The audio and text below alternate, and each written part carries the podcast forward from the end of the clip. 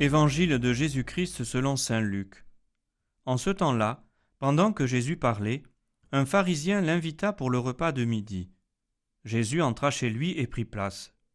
Le pharisien fut étonné en voyant qu'il n'avait pas fait d'abord les ablutions précédant le repas. Le Seigneur lui dit Bien sûr, vous les pharisiens, vous purifiez l'extérieur de la coupe et du plat, mais à l'intérieur de vous-même vous êtes remplis de cupidité et de méchanceté. Insensé, celui qui a fait l'extérieur n'a-t-il pas fait aussi l'intérieur? Donnez plutôt en aumône ce que vous avez, et alors tout sera pur pour vous.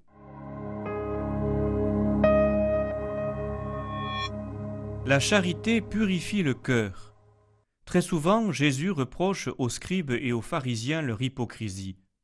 Le culte qu'ils rendent à Dieu est extérieur, fait de pratiques et de règles appliquées à la lettre, mais qui sont vides de sens puisqu'elles ne sont pas l'expression d'un amour sincère envers Dieu. Jésus reproche à ses interlocuteurs une vision païenne de Dieu. Dans le paganisme, le culte rendu à la divinité se manifeste par des pratiques d'ordre liturgique dans le seul but d'attirer les bonnes grâces de la divinité ou d'apaiser sa colère. Mais il n'y a pas d'amour. Le sacrifice qui plaît à Dieu, c'est un esprit brisé. Tu ne repousses pas, ô mon Dieu, un cœur brisé et broyé. Le culte qui plaît à Dieu, c'est celui qui vient du plus profond du cœur.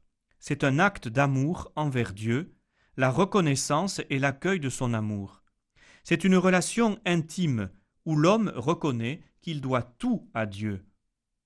Le culte nécessaire deviendra alors la manifestation visible de cette relation d'amour entre le Créateur et sa créature. Déjà dans la première alliance, Dieu reprochait à son peuple de l'honorer seulement des lèvres, par des paroles, des formules, mais son cœur était loin de Dieu. Jésus dira, Ce n'est pas en disant Seigneur, Seigneur que vous entrerez dans le royaume des cieux, mais c'est en faisant la volonté de mon Père qui est aux cieux. Et le meilleur moyen de savoir si notre relation envers le Seigneur est authentique, c'est la charité que nous vivrons parce que la relation avec Dieu rejaillit sur nos relations avec les autres. Le cœur à cœur vécu avec Dieu entraînera un débordement du cœur et donc la charité, notamment envers les plus petits, les plus pauvres. Donnez en aumône ce que vous avez, et tout sera pur pour vous.